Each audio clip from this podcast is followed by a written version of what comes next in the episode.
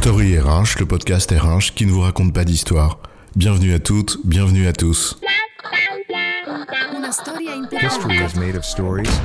Dans cet épisode, nous allons parler de recrutement, interne ou externe. Bon alors chef, ça fait plus de 30 ans que je dirige, alors autant dire que je sais qui il faut. Et surtout, qui il ne faut pas. Moi, d'un seul coup d'œil, je te les repère, les œufs fêlés dont on ne veut pas chez qui tu sais. Bah voilà, la rengaine du vieux con qui sait tout, qui met son nez dans tout et surtout dans ce qu'il ne connaît pas. Parce que tu crois que t'es un bon recruteur, toi? Si tu en étais un si bon, tu m'aurais jamais choisi, chef. On a tous un jour croisé un manager sûr de son nez et de son intuition qui sélectionne celles et ceux qui lui plaisent. Parce que tu comprends les valeurs, l'esprit d'équipe, tout ça, tout ça. Bon. Alors, recruter, c'est un pari et un métier. C'est quoi l'histoire? On ne va pas parler ici de ce que suppose l'ensemble d'un processus de recrutement, de la marque employeur en tant que déclinaison d'un projet d'entreprise, jusqu'à une intégration, pardon, un onboarding savamment pensé et mis en œuvre pour que les conditions soient réunies, pour que la greffe prenne au mieux.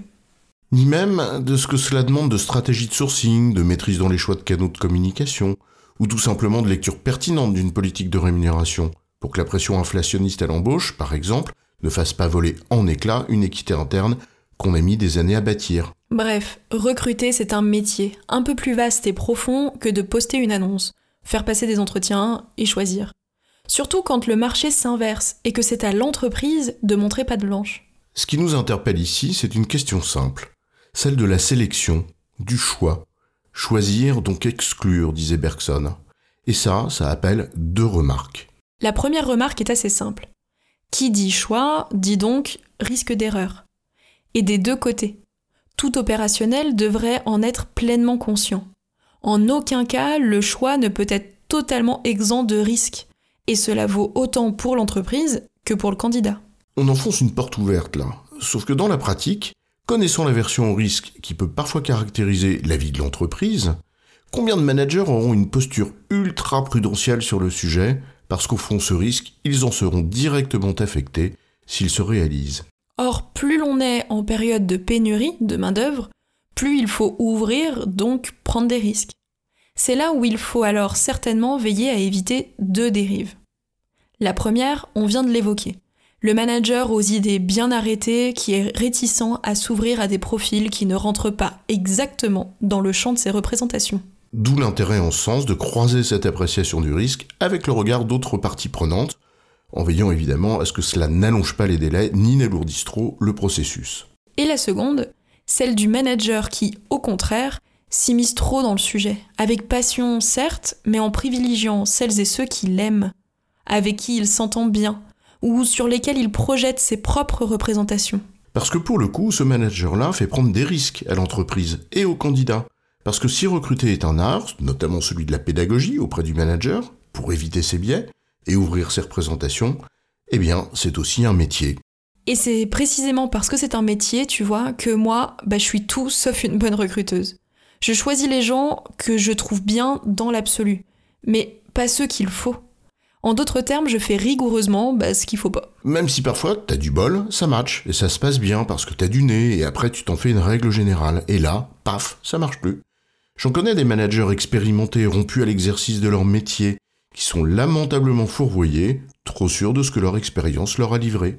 Un peu comme le chef d'entreprise qui a réussi et qui est convaincu de pouvoir faire des clés de sa propre réussite, celle d'un modèle universel. Comprendre ce qui va matcher entre la culture de la boîte et la personne, la manière dont sa personnalité sera bénéfique à l'équipe et s'enrichira de ses caractéristiques, le projet qu'on veut mener, ses attentes, ses compétences, mais aussi les comportements qui sont les siens, bref, la liste est longue.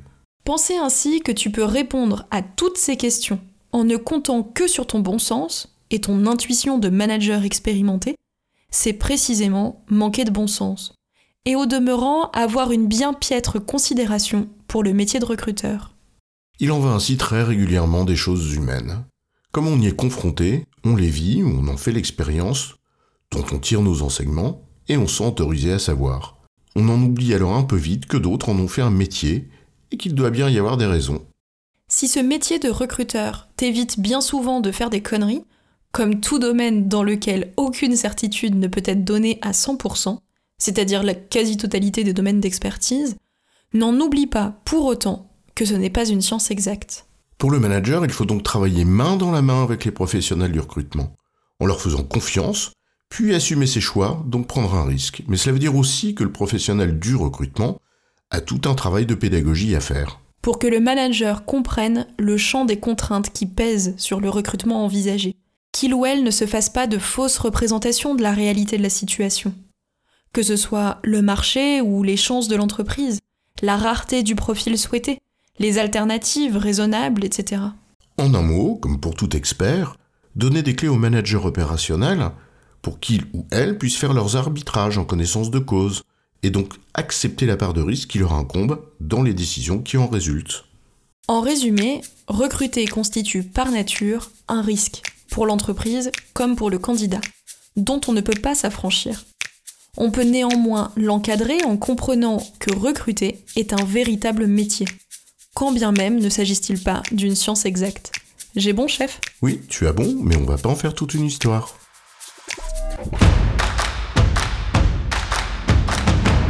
Story RH, le podcast RH qui ne vous raconte pas d'histoire. Retrouvez tous les épisodes sur storyrh.fr.